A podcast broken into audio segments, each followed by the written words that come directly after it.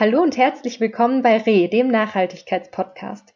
Wir sind Jan und Lisa und in jeder Folge suchen wir uns ein Thema aus und untersuchen es unter dem Aspekt der Nachhaltigkeit. Heute sprechen wir über das Energiesystem in Deutschland. Die große Frage ist, was meinen wir denn eigentlich genau, wenn wir von Energiesystem sprechen? Genau genommen meinen wir eigentlich alle Aktivitäten zur Erzeugung und dem Verbrauch von Energie. Wobei wir an der Stelle schon mal vorsichtig sein müssen, weil mich da Ingenieure immer wieder korrigieren, Energie wird nicht erzeugt, sondern nur umgewandelt. Und das kann man sich ganz gut zum Beispiel anhand von Wasser- oder Kohlekraftwerken verdeutlichen. Die Kohle wird verbrannt und mit der entstehenden Wärme wird Wasser zu Dampf erhitzt, das dann eine Turbine antreibt. Und bei Wasserkraftwerken zum Beispiel ist es häufig so, dass Wasser aus großer Höhe runterfällt und damit die Turbine antreibt. Ja, und Deutschlands gesamter Energiebedarf lag 2019 bei knapp 13.000 Petajoule. Für alle, die wie ich nichts mit dieser Zahl anfangen können, es braucht ein Joule, um eine Tafel Schokolade um einen Meter anzuheben. Ein Petajoule sind 10 hoch 15 Joule, also 13.000 Peta, 13 Petajoule kann man sich eigentlich kaum noch vorstellen, so viel ist das.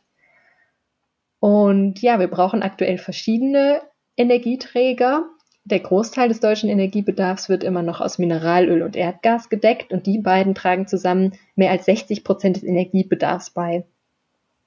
Und ja, unser Energiebedarf ist auch zentral für unser Leben in der Form, wie, wie wir es gerade führen. Wir brauchen Energie für fast alles, um unsere Lebensmittel zu produzieren, um zu arbeiten, um diesen Podcast aufzunehmen und so weiter. An diesen Beispielen sieht man, das Thema Energie ist wirklich vielfältig, komplex und verwoben mit anderen Themengebieten. Und das führt zum Beispiel auch dazu, dass es allein in Deutschland ungefähr 80 verschiedene Gesetze, Verordnungen und Strategien dazu gibt. Lisa hat es ja schon gesagt, das Thema Energie ist mit ganz vielen anderen Aspekten verwoben. Und wir haben ja in vielen anderen Podcast-Folgen auch schon ähm, angesprochen, wie unser System nachhaltiger werden kann die Umstellung des Energiesystems ist dabei von größter Bedeutung, um insgesamt nachhaltiger zu werden. Und am einfachsten ist erstmal die Umstellung der Stromerzeugung. 1990 erzeugte eine Kilowattstunde Strom noch circa 800 Gramm CO2. Heute sind es ungefähr noch 450. Und das liegt eigentlich an zwei Dingen. Zum einen an der Stilllegung sehr emissionsintensiver Braunkohlekraftwerke und dass sie durch effizientere Kraftwerke mit einem höheren Wirkungsgrad ersetzt wurden. Und zum anderen liegt es am Ausbau der erneuerbaren Energien. Und hier kennen viele sicherlich das Stichwort der Energiewende. Energiewende bezeichnet eigentlich den Übergang von einer nicht nachhaltigen Nutzung von fossilen Energieträgern sowie der Kernenergie zu einer nachhaltigen Energieversorgung, zum Beispiel aus erneuerbaren Energien, ähm, die einfach unerschöpflich zur Verfügung stehen. Und diese Energiewende findet vor allem erstmal im Strombereich statt. Perspektivisch sollen bis 2050 80 Prozent des Bruttostromverbrauchs aus erneuerbaren Energien gedeckt werden. Und das ist aber nur der Start, denn die gesamte Energieversorgung auch im Verkehr, bei der Wärme und der Industrie soll zukünftig durch erneuerbare Energieträger stattfinden. Ja, und wo stehen wir gerade bei dieser Energiewende? Im Jahr 2019 wurden 17 Prozent des Bruttoendenergieverbrauchs in Deutschland von Erneuerbaren gedeckt. Und von dieser Energiemenge sind ungefähr die Hälfte auf den Stromsektor gefallen, ungefähr 40 Prozent auf den Wärmesektor und ungefähr 7 Prozent auf den Verkehrssektor. Also der Strom steht mit Abstand am besten da und besonders im Verkehr muss ich noch ganz schön was tun. Und weil dieses ganze Energiesystem so komplex ist, wollen wir es uns noch ein bisschen besser von einer Expertin erklären lassen, die sprichwörtlich mehr Licht ins Dunkel bringt. Hallo Maren, herzlich willkommen. Hallo, da bin ich immer gespannt, ob ich da mehr Licht ins Dunkel bringen kann. da sind wir ganz fest von überzeugt. Vielleicht fangen wir an damit, dass du dich einmal kurz vorstellst, wer du eigentlich bist und ähm, ja, was du für einen Hintergrund hast. Okay, gerne. Also mein Name ist Maren Preuß. Ähm, ich arbeite bei einer Energieberatungs- oder Strommarktmodellierungsfirma. Das heißt, ich beschäftige mich ganz viel mit dem deutschen Stromsektor. Was macht der Kohleausstieg? Ähm, was heißt das eigentlich für, für die Strompreise? Was heißt das aber auch, wenn in Frankreich Atomkraftwerke vielleicht in Wartung müssen? Ähm, also auf dieser Ebene beschäftige ich mich eigentlich mit dem Thema. Ich habe Energiepolitik studiert in Paris und Berlin und bin seitdem auch hier in Berlin. Ich habe die Erfahrung gemacht, dass immer wenn ich probiere, Leuten die Energiewirtschaft nahezubringen, hat man entweder zwei Reaktionen. Die einen finden das total spannend und gehen darin auf und äh, diskutieren die Feinheiten des, der Energiewirtschaft und die anderen schalten direkt ab und finden es unglaublich langweilig.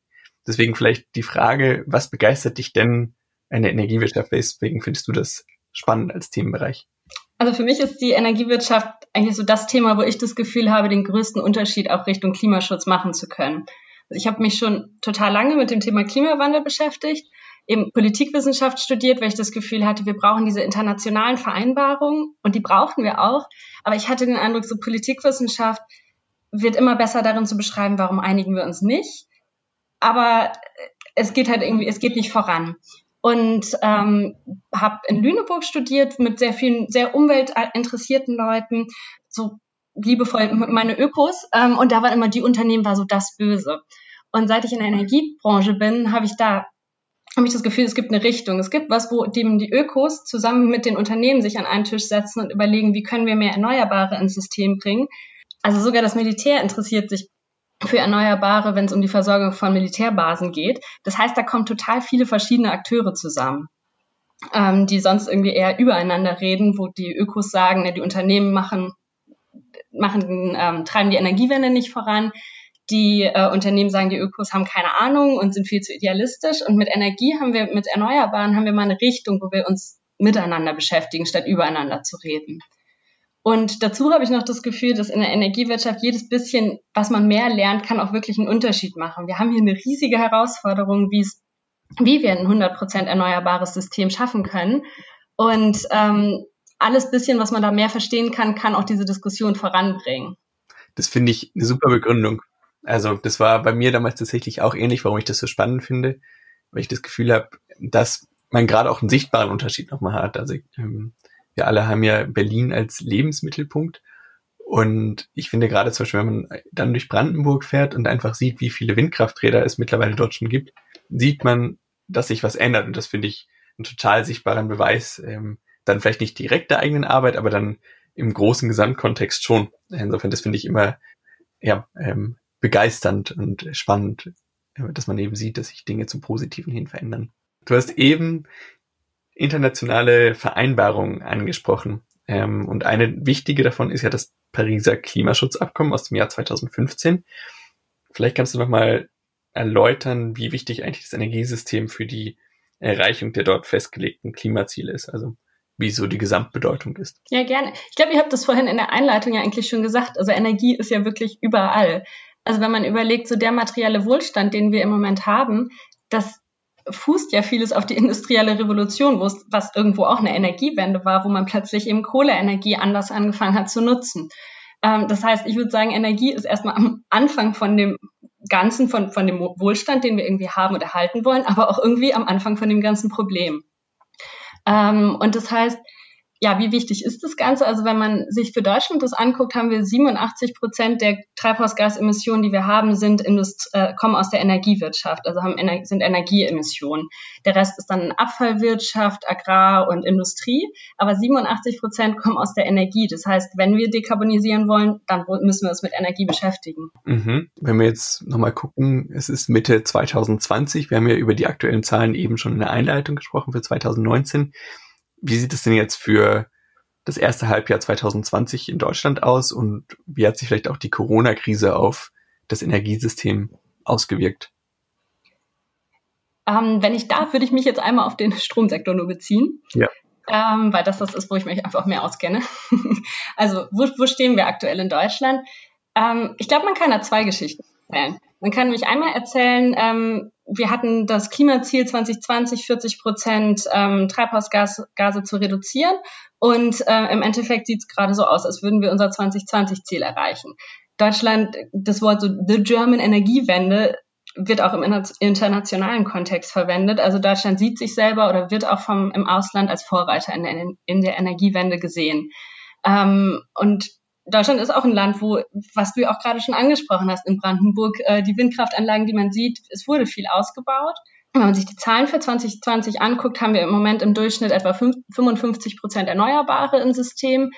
Ähm, also das, das Ganze sieht ja irgendwie im Moment gerade nett aus. Man muss aber auch sagen, dass wir irgendwie unser 2020 Klimaziel erreichen, liegt im Moment an Corona. Und das ist so ein bisschen die andere Geschichte, die auch irgendwo den, den deutschen Status gerade beschreibt. Also wir haben zwar vielleicht ambitioniert angefangen, aber was wir auch sehen, der Ausbau von erneuerbaren Energien ist total in Stocken geraten. Also die Bundesregierung hat das Ziel, 65 Prozent Erneuerbare 2030 im, im Strommix zu haben. Ähm, dafür müssen wir aber vor allem Windkraft ausbauen, was ins Stocken geraten ist. Wir müssen den Netzausbau voranbringen. Und ähm, da sehe ich im Moment gerade, dass sich in Deutschland da nicht so viel bewegt. Genauso wie ähm, den Kohleausstieg, den wir eben brauchen, um de zu dekarbonisieren, der zwar beschlossen ist, aber sich auch mit dem Paris Agreement nicht übereinbringen lässt. Zum Kohleausstieg kommen wir später nochmal. Ich würde gerne nochmal auf das Ausbauthema ein bisschen abzielen. Du hast ja eben gesagt, also wenn wir das erste Halbjahr 2020 uns angucken, dann sehen wir zwei Trends. Einerseits liegen wir über 50 Prozent, was super ist, was vielleicht aber auch zum Teil an den Witterungsbedingungen lag, weil es eben sehr windig und gleichzeitig sonnig war. Genau. Ähm, und auch die und, Nachfrage durch Corona bedingt natürlich gesunken ist. Genau, sozusagen, das sind die beiden Trends, die wir da sehen.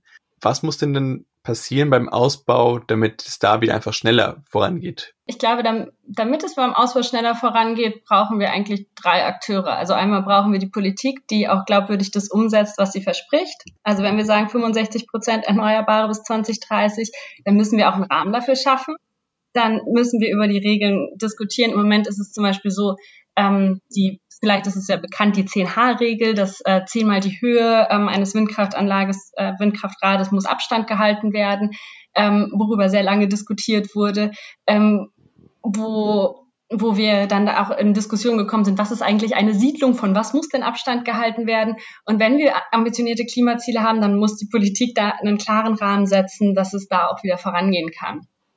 Ein anderer Akteur, den wir da noch brauchen, ähm, ist einfach die, äh, also Investoren.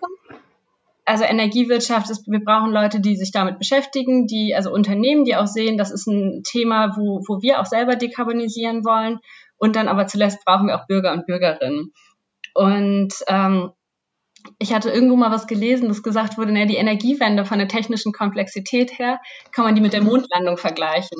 Nur bei der Mondlandung saß jeder vom Computer, äh, vom Computer, vom Fernseher damals noch und hat sich das angeguckt und es war was Interessantes. Und Energiewende, mh, hm, sagen halt viele, hat, hat nichts mit mir zu tun oder, oder kommt von oben und überfordert mich. Und ich glaube, da ist eine große Aufgabe, wenn wir irgendwie Ausbau wieder vorantreiben wollen, dann muss Energiewende auch was sein, was, was spannend ist, was aber auch was mit den Bürgern und Bürgerinnen vor Ort zu tun hat. Ja, das ist spannend, dass du das sagst, weil diese Komplexität, das kenne ich selbst auch, dass ich davon total entmutigt bin, weil ich es einfach nicht verstehe, dieses ganze System, weil es so unfassbar kompliziert ist und interessant, dass es ja an Komplexität der Mondlandung zu vergleichen, mit der Mondlandung zu vergleichen ist. Also hoffentlich können wir hier durch diesen Podcast ein bisschen dazu beitragen, dass mehr Menschen ein Verständnis dafür entwickeln. Und ich habe jetzt auch noch mal eine Frage zum Ausbaupfad der erneuerbaren Energien. Ist es denn wirklich möglich, das gesamte Energiesystem auf Erneuerbaren aufzubauen? Häufig wird ja angebracht, dass die Energieerzeugung von Erneuerbaren sehr schwankt und damit schwer berechenbar ist. Und man kann eben nicht genau vorhersagen, wann wie viel Wind weht und wann die Sonne scheint. Ähm, braucht man deshalb eigentlich noch konventionelle Kraftwerke, um eine verlässliche Grundversorgung zu haben? Also ich glaube, zwei, zwei Antworten. Die erste Antwort ist nein. Die zweite Antwort ist im Moment vielleicht aber doch. Also ich glaube, grundsätzlich langfristig kann man ein Energiesystem aufbauen auf 100 Prozent Erneuerbaren. Aber im Moment sind wir da noch nicht und das heißt, es gibt einen Zwischenstatus. Und in diesem Zwischenstatus reden wir gerade viel davon, ja, man braucht vielleicht auch Gaskraftwerke, die sowas ausgleichen können. Langfristig müssen wir über das ganze Energiesystem anders denken. Da geht es dann darum, dass wir einmal über ähm, Verbindungen ins Ausland reden, dass äh, wenn bei uns der Wind gerade weht, vielleicht ist es gerade in Frankreich windstill, dann kann man exportieren. Genauso kann man das aber auch umdrehen. Ähm, ein großes Thema sind dann Speicher, die im Moment noch relativ teuer sind, aber wo super viel geforscht wird. Ähm, das heißt, das ist, darüber kann man Flexibilität ins System bringt. Oder ähm, auch über, darüber, dass man die Industrie ähm, anreizt, eben ähm, weniger zu konsumieren oder mehr zu konsumieren, je nachdem, was gerade gebraucht wird. Und da gibt es überall technische Lösungen und da wird überall dran geforscht. Das können wir vielleicht morgen noch nicht machen, aber übermorgen. Und wenn du sagst, wir müssen das ganze Stromsystem anders denken, also wir wollen ja langfristig auch die ganze Mobilität und die Wärme und die Industrie aus erneuerbaren Quellen versorgen, wie kann man sich das denn vorstellen? Weil dann muss doch viel, viel mehr Strom erzeugt werden als jetzt gerade, oder? Ich glaube, relativ einfache Antwort ja. also wir werden mehr in den Stromsektor, das hattet ihr auch am Anfang gerade schon gesagt, Öl und solche Energieträger sind im Moment sehr dominant, auch gerade wenn man den Treibhausgas, die Treibhausgasemissionen anguckt. Da kann man schauen, ähm, ob man, also was man eigentlich elektrifizieren kann. Also eben Autos nicht mit Benzin, sondern mit Elektromobilität zu fahren. Und dadurch wird, äh, wird die Stromnachfrage äh, steigen. Also im Moment haben wir so 500 Terawattstunden ungefähr in Deutschland im Jahr. Und es gibt dann Prognosen, zum Beispiel von der DENA, die ähm, bis 600 beziehungsweise DENA geht sogar bis äh, über 700 Terawattstunden im Jahr. Das heißt, es wird mehr Strom verbraucht. Das heißt, wir brauchen auch erneuerbaren Ausbau. Aber eben auch eine ganz wichtige Komponente ist dann auch Energieeffizienz. Die grünste äh, Kilowattstunde ist immer die, die nicht verbraucht wird. Also auch zu gucken, wo kann man denn eigentlich auch Strom einsparen. Ich habe dazu noch zwei Fragen. Das eine ist ähm, etwas, was wir häufig genug äh, ansprechen, nämlich den Rebound-Effekt. Den würde ich nochmal zurückstellen. Ähm, meine erste Frage nochmal mit dem Ausbau.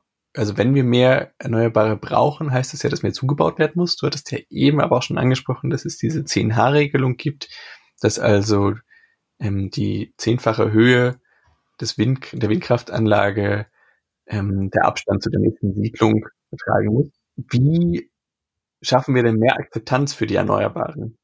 Also wir haben ja, viele sagen ja, glaube ich, wir haben einfach schon sehr viel zugebaut. Es ist irgendwie gar nicht mehr so viel Platz für Erneuerbaren. Und jetzt mit der 10H-Regelung sind die Flächen, die dann ja ähm, genutzt werden können, auch deutlich zurückgegangen.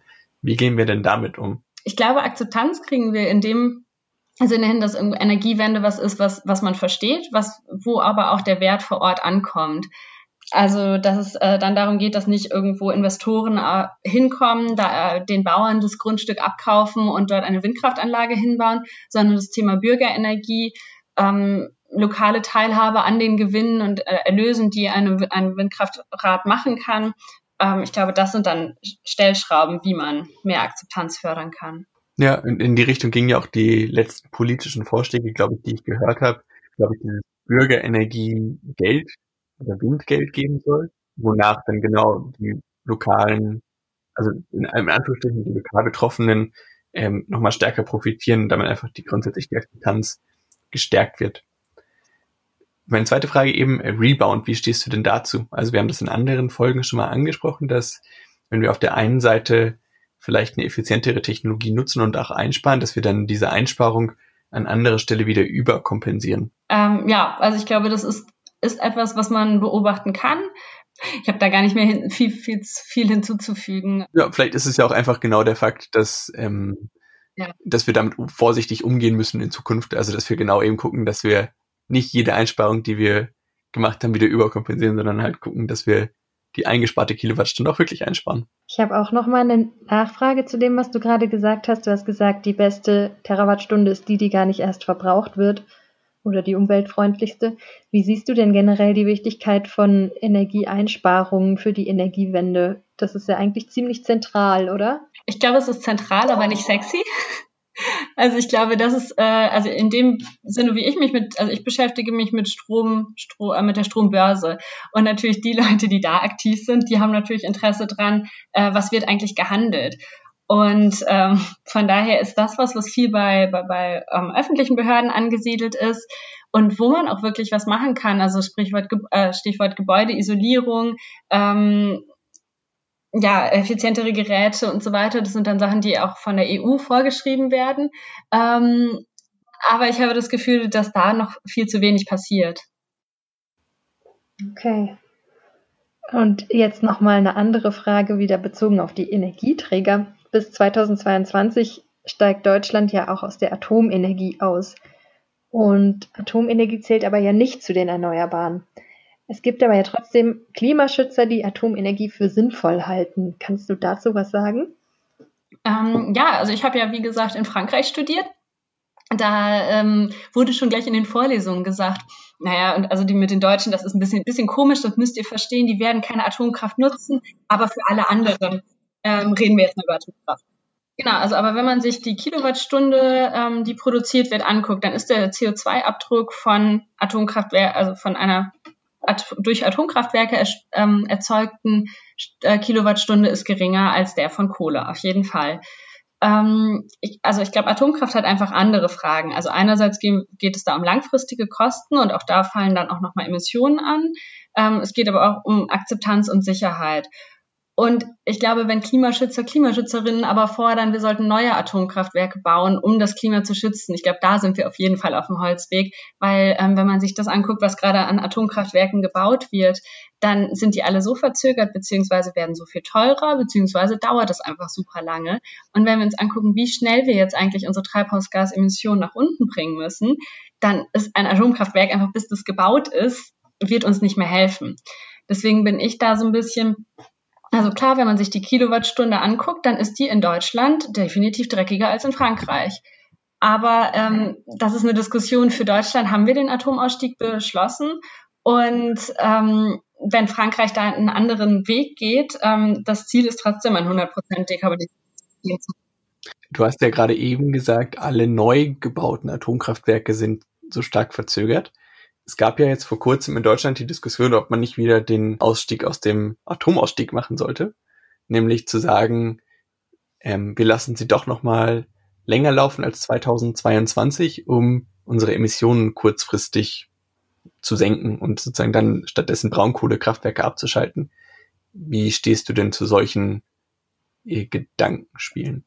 Glaube, dass diese Gedankenspiele wieder so diese Nebenschauplätze sind, wo wir unser Ziel vor, äh, aus den Augen verlieren. Also das, was wir brauchen, ist erneuerbaren Ausbau. Wir brauchen mehr Flexibilität im System. Und wenn wir uns angucken, was wir eigentlich in der Kohle-Diskussion beschlossen haben, dann geht es um Kompensation, dann geht es um ähm, ja, regionale Anpassung.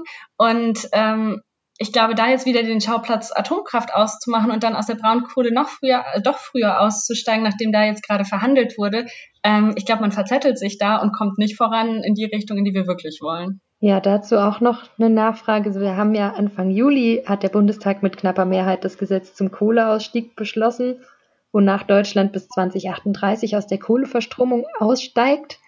Und ähm, interessant fand ich ja auch deinen Vergleich mit Frankreich, weil dort ja der Kohleausstieg, soweit ich weiß, schon beschlossene Sache ist und das ja auch relativ leicht fällt, weil die eben so viel Atomenergie und kaum Kohleenergie haben. Und bei uns ist es eben, hat die Kohle doch noch einen höheren Stellenwert. Geht denn der Kohleausstieg schnell genug? Also, wenn wir uns, also Deutschland hat das Paris Agreement unterschrieben und wenn wir uns angucken, was das eigentlich heißt, dann geht es nicht schnell genug. Weil es gibt Berechnungen, wo einfach gesagt wird, die OECD-Länder, die müssen bis 2030 aussteigen. Da ist dann Deutschland 2038 definitiv zu spät. Und wenn man sich das auch anguckt, ähm, Österreich und Schweden zum Beispiel haben jetzt in der Corona-Zeit ihre letzten Kohlekraftwerke ausgeschaltet. Großbritannien ähm, ist auch jetzt mehrere Wochen ähm, komplett ohne Kohle gelaufen und ist ein Land, was früher auch mal genauso wie Deutschland sehr stark durch Kohle geprägt war. Ähm, also von daher würde ich sagen, Deutschland muss da schneller vorangehen. Es ist gut, dass wir jetzt einen Ausstieg haben, dass auch diese Diskussionen äh, angestoßen wurden, aber da muss auch muss noch mehr passieren. Und du würdest sagen, wir verzetteln uns nicht, wenn wir jetzt dieses Ausstiegsdatum doch nochmal zur Diskussion stellen? Ähm, ich frage, frage mich gerade tatsächlich, äh, inwieweit kann, wird das aber auch marktlich geregelt? Also ich glaube, die Diskussion jetzt nochmal aufzumachen, kann genau zu diesem Verzetteln führen, was du gerade angesprochen hast. Ähm, was wir aber jetzt gerade sehen, ist im Moment, dass die Gaspreise niedrig sind, dass sehr viel Erneuerbare einspeisen, dass Kohlekraftwerke sowieso nicht profitabel sind äh, oder viele Kohlekraftwerke ähm, aus dem Markt gedrängt werden. Ich frage mich, ob die Kohlekraftwerke unprofitabel werden. Und wir haben ja im Kohlebeschluss drei verschiedene Punkte, wo, wo nochmal evaluiert wird, ob die Versorgungssicherheit ähm, sichergestellt ist, aber eben auch, ob der Ausstieg vorgezogen werden kann. Im Moment vorgezogen bis 2035, aber ich bin gespannt, wo die Diskussionen dann hinführen. Und tatsächlich ist ja genau auch diese marktwirtschaftliche Regelung ein sehr spannender Mechanismus, dass man darüber vielleicht es schafft, dass ähm, der Kohleausstieg doch deutlich schneller funktioniert, weil ja auch, glaube ich, viele jetzt überrascht waren, dass ähm, die Erneuerbaren im ersten Halbjahr so einen großen Anteil zur Stromversorgung beigetragen haben, was ja auch, ähm, also haben wir ja eben eingangs besprochen, welche Ursachen das hatte. Aber trotzdem war es ja in gewisser Weise ein Blick in die Zukunft, in unser zukünftiges Stromsystem, das eben von Erneuerbaren dominiert wird und nicht mehr von fossilen. Ja, ja, und über, also marktlich, also zum Beispiel Großbritannien ähm, hat einen Ausstieg beschlossen bis 2025, ähm, aber läuft eben jetzt auch schon viel ohne Kohlekraft und diskutiert jetzt, ob sie es nochmal vorziehen wollen. Also das heißt, diese Marktdynamik muss man sich eben auch mit angucken. Auch die ähm, Emissionspreise, wir haben ja in, ähm, den europäischen Emissionshandel, wo es CO2-Preise gibt, die ähm, stark angestiegen sind und auch das wirkt sich natürlich auf die ähm, ja, auf die Profitabilität von Kohlekraftwerken aus. Also wie weit werden sie eigentlich einspeisen oder wie weit entscheiden die sich, oh, das ist so teuer, da werde ich gar nicht produzieren für den mhm. Preis. Dann vielleicht noch abschließend zwei Fragen. Wir haben das vorhin auch schon mal kurz angerissen, aber vielleicht kannst du das einfach nochmal zusammenfassen für unsere Hörerinnen und Hörer. Ähm, was müssen wir denn jetzt tun, um den Erneuerbaren noch mehr zum Durchbruch zu verhelfen als ohnehin schon? Also was müssen wir tun, damit nicht erst 2030 wir bei über 60 Prozent Erneuerbaren liegen, sondern am besten 2022? Ja, ich glaube, wir müssen Erneuerbare ähm, zubauen und das ist einmal mit dem richtigen Rahmen, der von der Politik kommen muss, ähm, mit den Investitionen, wo auch ähm, Unternehmen auch überlegen, wie sie sich selber selber grün stellen können, aber eben auch lokale Akzeptanz. Also Interesse am Thema Energie haben, sich anzugucken, was was ist eigentlich möglich in meinem, vielleicht auch ähm, auf meinem Balkon, gibt es Balkonmodule, die ich ähm, installieren möchte, ist es möglich, irgendwie Mieterstrom zu beziehen auf dem Dach von, von der Wohnung, wo ich bin, oder ähm, gibt es sogar irgendwo die Möglichkeit, auf dem eigenen Dach ähm, Solarstrom zu haben, also Energiewende wieder irgendwie zu der Bevölkerung zu bringen, Interesse daran zu haben und zu überlegen, was, was man eigentlich unterstützen kann. Hast du denn da noch Tipps, wie vielleicht der oder die Einzelne genau diese Schritte gehen kann? Also gibt es da irgendwie ähm, gute Anleitungen, um äh, die Solarmodule auf den eigenen Balkon zu bekommen oder ähm, Mitglied einer Genossenschaft zu werden oder sowas würdest du empfehlen, damit einfach jeder Einzelne diesen Umstieg beschleunigen kann? Mhm. Also ich glaube, mein erster Punkt oder was auch bei mir in der WG jetzt ein Thema war, war einfach, welchen Strom beziehen wir denn eigentlich? Und da auch diese Diskussion mal zu führen, auch mal zu vergleichen, was heißt das eigentlich? Was gibt es für Grünstromanbieter? Wo kommt der Strom denn her? Da gibt es nämlich welche, die im Endeffekt nur Zertifikate von ähm, norwegischen Wasserkraftwerken kaufen. Und es gibt die, die auch in Deutschland erneuerbaren Ausbau fördern. Ähm, und diese Diskussion auch mal in der WG zu führen oder mit der Familie zu führen, ist, glaube ich, der, der erste Punkt, der irgendwie am nächsten an einem selber dran ist. Was ich jetzt spannend fand, ähm, Thema Energieeffizienz. Ähm, ja, wir, wir brauchen einen neuen Kühlschrank, ähm, da auch mal äh, durchzurechnen, wie viel, wie, wie viel Energie wird eigentlich eingespart, wie viel kostet denn der neue Kühlschrank, also sich einfach auch so mal damit beschäftigen, was ist eigentlich überhaupt eine Kilowattstunde, wie viel Energie ist das denn eigentlich, wie viel bezahle ich eigentlich für Strom. Ähm, also einfach, glaube ich, ein Interesse an diesem Thema zu haben. Und dann, genau, Balkonmodule gibt es zum Beispiel in Berlin ähm, eine Initiative, die sich damit auseinandersetzen. Ähm, aber eben auch das Ganze ist, also Energie ist auch politisch. Und wenn wir das groß denken wollen, ähm, dann sich auch angucken, was fordern denn die Parteien und welche Parteien gibt es, die das eigentlich gerade blockieren, mit welchen Argumenten, wie langfristig sind die eigentlich gedacht?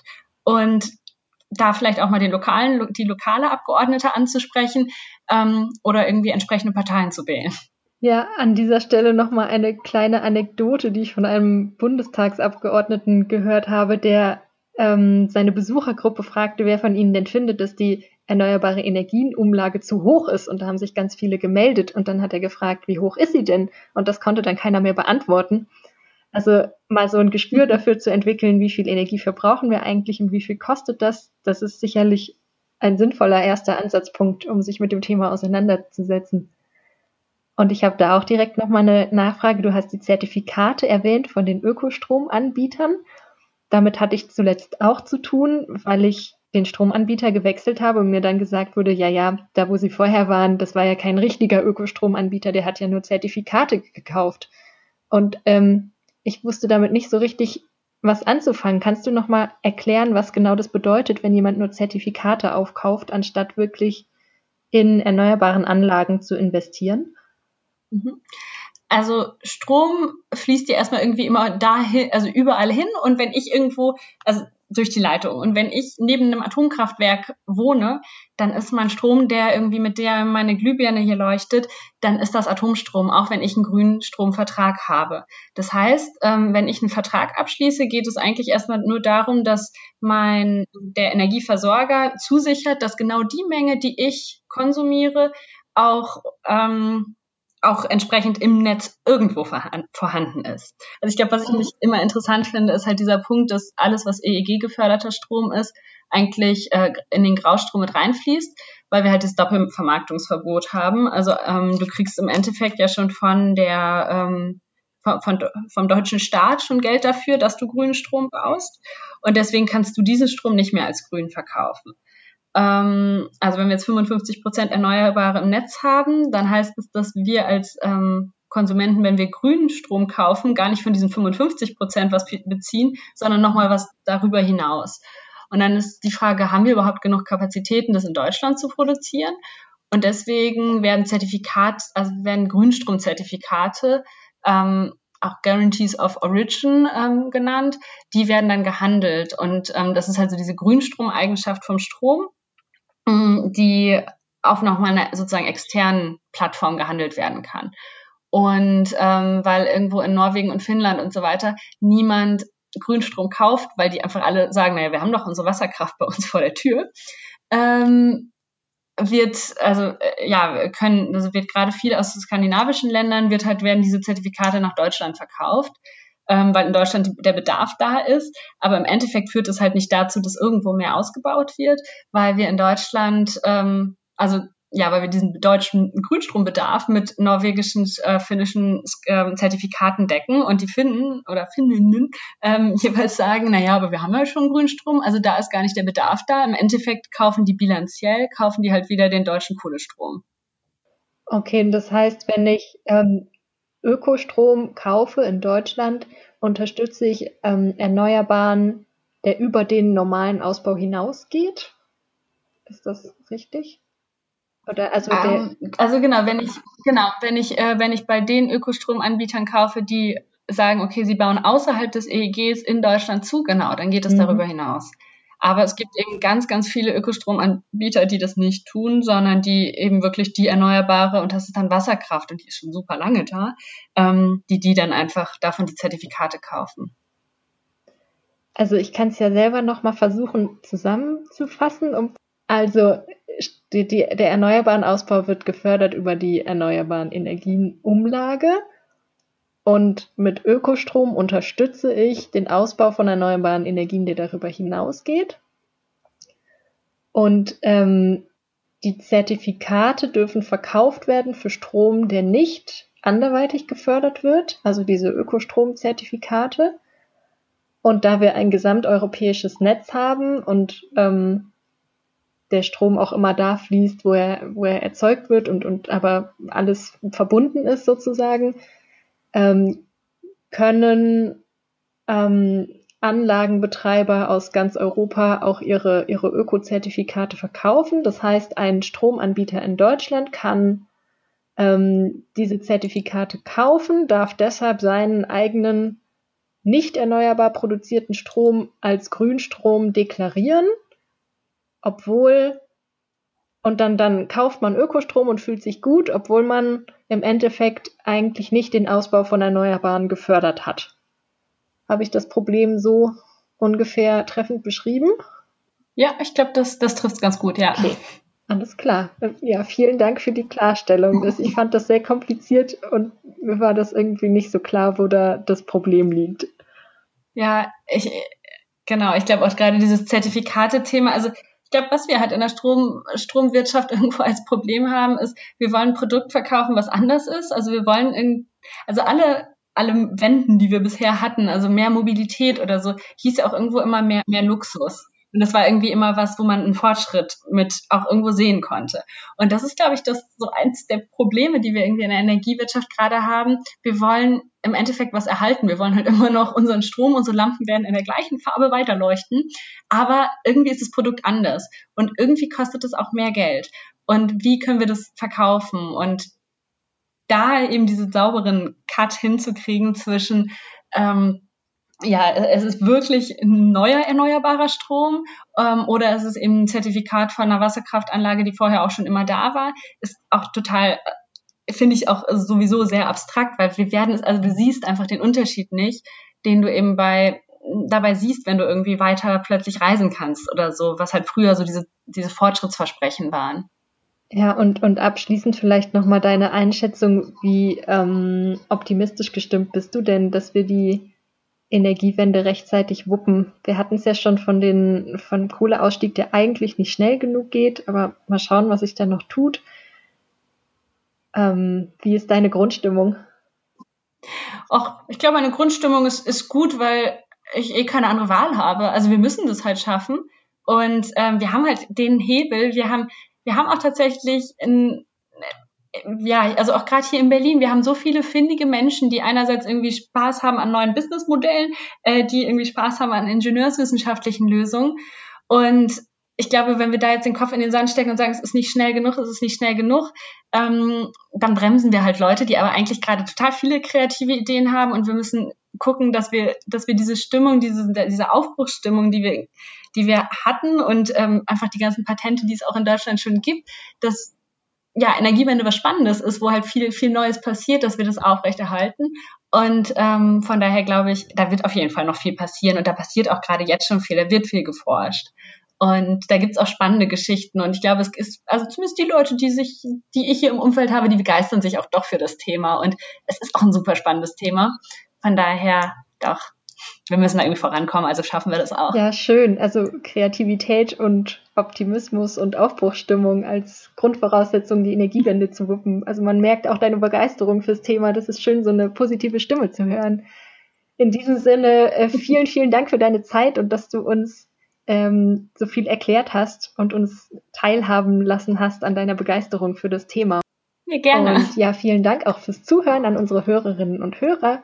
Ähm, lasst uns gerne eine Bewertung da und wir freuen uns, euch in der nächsten Folge wieder begrüßen zu dürfen. Bis dahin, tschüss. Tschüss.